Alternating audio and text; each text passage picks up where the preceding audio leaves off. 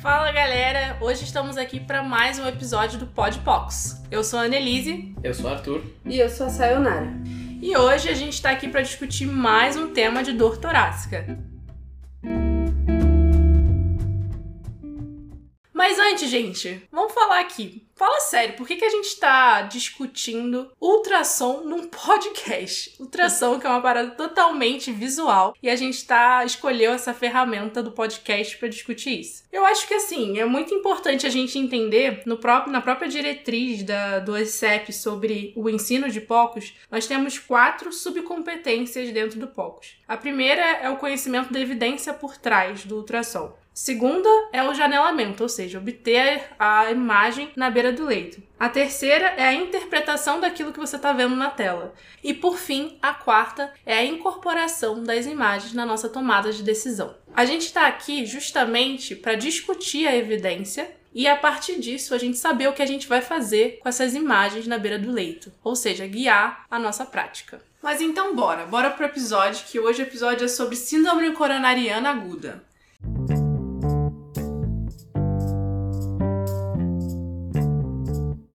E onde que entra ecocardiograma na síndrome coronariana aguda? Saiu, me explica isso.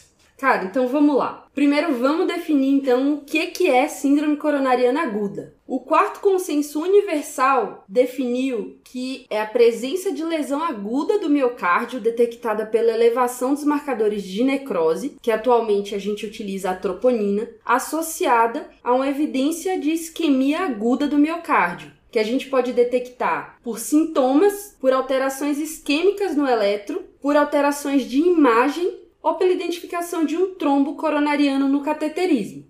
Hoje em dia, a gente classicamente divide o IAM em IAM com supra e IAM sem supra. E por que isso? Quando a gente pensa no paciente infartado, a gente sabe que a gente precisa salvar miocárdio, que tempo é músculo. E os pacientes que têm oclusão coronariana, e aqui nos guidelines atuais a gente enxerga a oclusão coronariana como um infarto com supra, eles se beneficiam de fazer o CAT precocemente, em até duas horas, porque a gente consegue salvar ainda um pouco do miocárdio lesionado deles. Os pacientes que têm infarto sem supra, atualmente a gente tem interpretado que eles não têm oclusão coronariana. E por não terem oclusão coronariana, a gente não tem urgência em realizar esse cateterismo e ele pode ser feito em um tempo mais tardio, a não ser que esses pacientes tenham instabilidade hemodinâmica, instabilidade elétrica, que eles tenham dor refratária ou complicações mecânicas do infarto. Hoje em dia, a gente já está repensando essa interpretação, essa dicotomia em supra e sem supra. Já tem se discutido sobre infarto miocárdico oclusivo e não oclusivo. Isso faria mais sentido do ponto de vista fisiopatológico, porque alguns estudos demonstraram que pacientes que não têm supra, até 25% deles, na verdade, têm oclusão coronariana, mas eles não apresentaram supra no eletro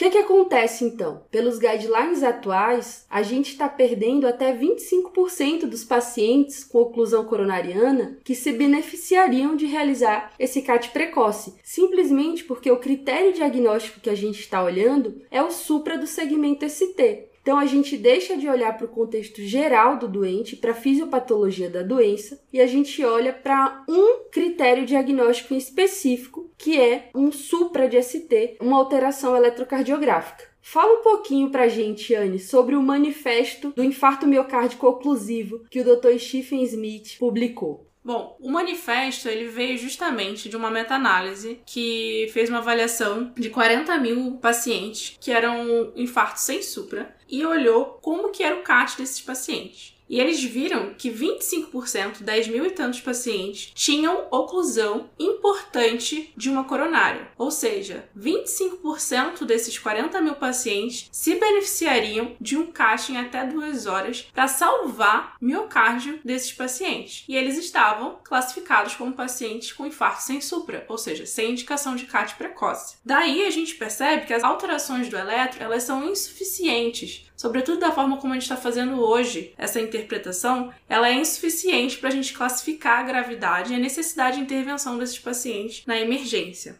Show de bola! Então o ponto aqui é o seguinte: o eletrocardiograma e menos ainda o critério de supra não pode ser a ferramenta única para avaliar pacientes com síndrome coronariana aguda e afastar a suspeita de infarto oclusivo do miocárdio. E é aqui que vai entrar o POCUS. A gente já tem muitos estudos mostrando que as alterações ecocardiográficas elas antecedem as alterações eletrocardiográficas, a elevação dos marcadores de necrose e elas podem anteceder até mesmo a apresentação de sintomas do paciente. Então, por que, que a gente não está usando o eco para diagnosticar esses pacientes que chegam no departamento de emergência com suspeita de AM, Arthur? Bom, primeira coisa que eu queria trazer é que, infelizmente, a evidência que a gente tem para discutir isso ainda é muito frágil. Sequer estudos observacionais, assim. É, o que a gente tem associando achados, por exemplo, como disfunção segmentar com lesão oclusiva, ainda são séries de casos. Mas a gente já tem trabalhos sobre a capacidade do emergencista de avaliar alteração de disfunção segmentar e avaliação de fração de ejeção. Como que a gente faz essa avaliação, Sayo? A Sociedade Americana de Ecocardiografia fala pra gente que a gente pode usar o eco de várias maneiras. Então pode fazer eco de repouso, estresse, avaliar função global, disfunção segmentar, perfusão microvascular, utilizar uma ferramenta chamada Speckle Tracking, tem várias formas da gente utilizar o eco. Aqui agora a gente vai focar em avaliar as disfunções segmentares ou as anormalidades regionais de movimento da parede, ou seja, a hipocinesia, acinesia e discinesia. A grande pergunta que a gente vai se fazer é: esta parede está ou não está se espessando durante a sístole do meu paciente? Classicamente, o coração ele é dividido em 17 segmentos. Esses 17 segmentos, eles são distribuídos de acordo com a anatomia das artérias coronarianas. E o que, é que a gente faz? A gente avalia individualmente os segmentos e determina se segmentos adjacentes e que respeitam territórios coronarianos estão apresentando alteração. Mas 17 segmentos é bastante coisa para se avaliar e talvez isso dificulte a avaliação pelo emergencista. E tem formas mais simplificadas da gente fazer isso. O que, que a gente tem como possibilidade? Em vez das 17 áreas, 17 segmentos aí padronizados pela American Heart Association, a gente pode dividir em três áreas. A gente vai deixar imagens depois para vocês entenderem melhor do que a gente está falando, mas essas três regiões aí se correlacionam com a distribuição de irrigação coronariana.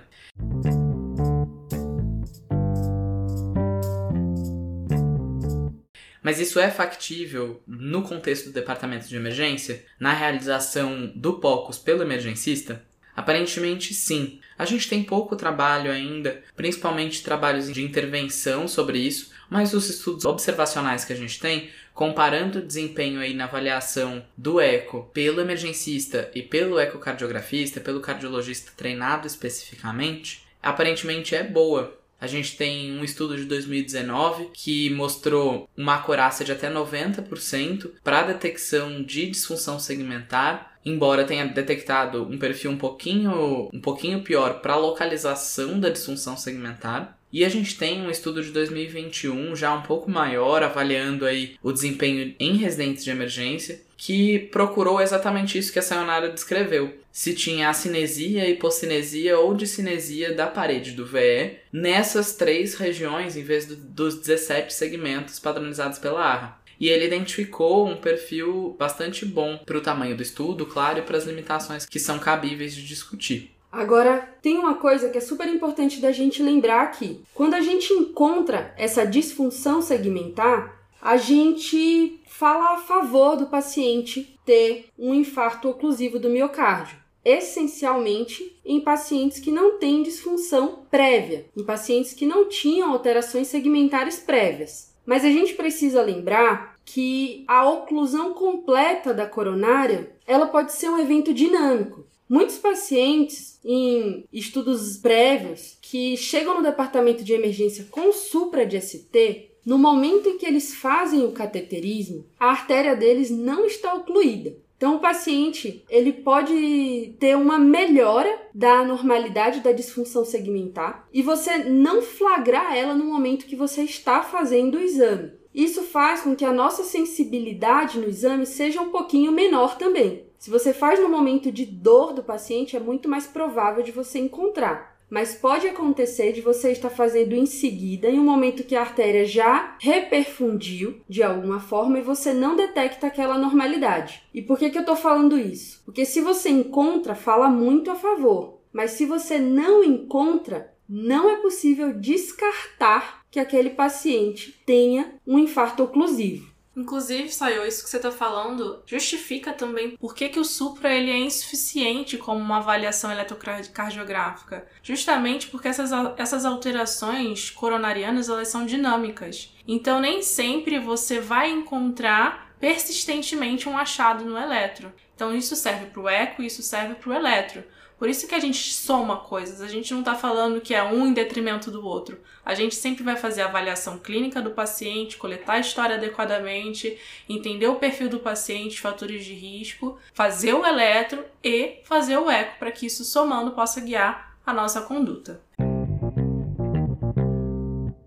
Beleza, a gente falou bastante de eco especificamente aqui, né, do ultrassom cardíaco para diagnóstico, mas a gente também pode usar para prognóstico, será? O que, que a gente tem de estudo até hoje sobre isso? Primeiro, o principal score clínico para prognosticar síndrome coronariana aguda pelos guidelines da ESC é o GRACE, atualmente. O GRACE ele vai tentar estratificar risco para mortalidade e ele vai considerar laboratório, vai considerar é, o eletrocardiograma e clinicamente ele considera a classificação de Killip, e cabe um destaque interessante que a classificação de Inquilip originou nos anos 60. Será que a gente tem algo que pode melhorar isso, né? Algo que foi desenvolvido em todo esse tempo? Em primeiro lugar, a avaliação de fração de ejeção do VE. A gente já tem muito estudo que demonstra que uma fração de ejeção reduzida no contexto de uma síndrome coronariana aguda é um paciente de pior prognóstico. Vai fugir aqui ao escopo desse episódio,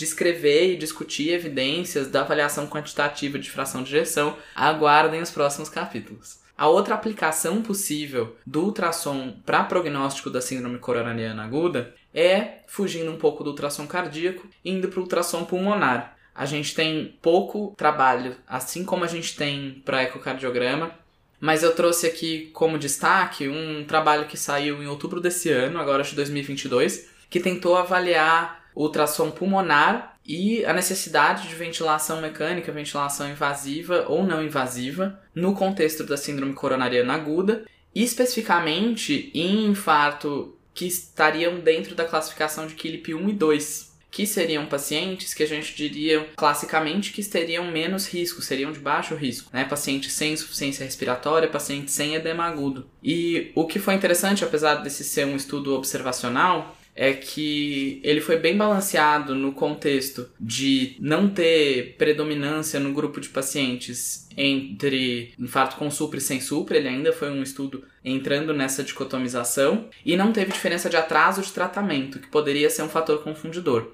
E dos pacientes com ultrassom pulmonar positivo, e o que, que ele chamou de ultrassom pulmonar positivo? A presença de três ou mais linhas B em dois quadrantes pulmonares bilateralmente, ele avaliou quatro quadrantes por hemitórax, e o achado de ultrassom pulmonar positivo teve uma correlação bem importante com lesão oclusiva de tronco ou lesão triarterial, e teve mais necessidade de uso de diuréticos e droga vasoativa, além do desfecho primário, que foi a necessidade de ventilação mecânica invasiva e ventilação não invasiva. Beleza, e como que a gente usa isso então na nossa prática? Anne, conta um caso pra gente. Então vamos lá, galera, para a gente organizar o nosso raciocínio, tudo que a gente conversou aqui hoje, a gente vai discutir um caso que na verdade é um caso do Dr. Smith, que naquele tem um blog sobre eletro, e ele trouxe esse caso justamente para mostrar a importância do ecocardiograma na avaliação do paciente com síndrome coronariana. Então vamos lá. O paciente é um homem de 50 anos que não tem nenhuma comorbidade, ele não refere nenhum histórico, nenhuma patologia pregressa, e ele tem uma dor epigástrica. Chega no departamento de emergência com uma dor epigástrica em queimação que já está se arrastando por quatro dias, mas que hoje se tornou uma dor persistente e que dói inclusive no repouso. Esse paciente ainda tem náuseas e quando você está avaliando ele, você percebe que ele está diafórico. A primeira coisa, claro, diante de um paciente desse, você faz um eletro. E nesse eletro, ele veio com um supra de 1 milímetro em AVL, não batia 1 milímetro em D1, mas tinha um infra de D2, D3 e AVF. Ele tinha ainda um padrão em check, check mark em D1 que também te chamou atenção. Diante desse paciente, em que você vê que a clínica dele te incomoda, a apresentação dele, a ectoscopia dele te incomoda, e ele tem um eletro que também tem fatores ali que estão sugerindo isquemia, mas que não fecham critério para supra, ou seja, não fecha critério para acionamento de, ca de cateterismo na urgência, você fica numa situação complicada. E aí, nesse momento, vocês acionariam um CAT? Vocês chamam um cardio para discutir? O que, que vocês diriam que vocês poderiam fazer nesse momento, além, óbvio, de solicitar um laboratório complementar? Nesse caso, Anne, foi feito poucos. No POCUS desse paciente, observaram primeiro que tinha uma hipocinesia de parede anterior e uma fração de ejeção do VR reduzida. O que, que a gente tem então? A gente tem um paciente com uma dor torácica, cujo eletro não fecha critério de supra, mas com um achado de disfunção segmentar no POCUS que poderia sugerir um infarto oclusivo. E justamente quando esse cara foi pro CAT, tinha 100% de oclusão na DA. Ou seja, estamos diante de um caso de infarto do miocárdio oclusivo sem supra no eletrocardiograma.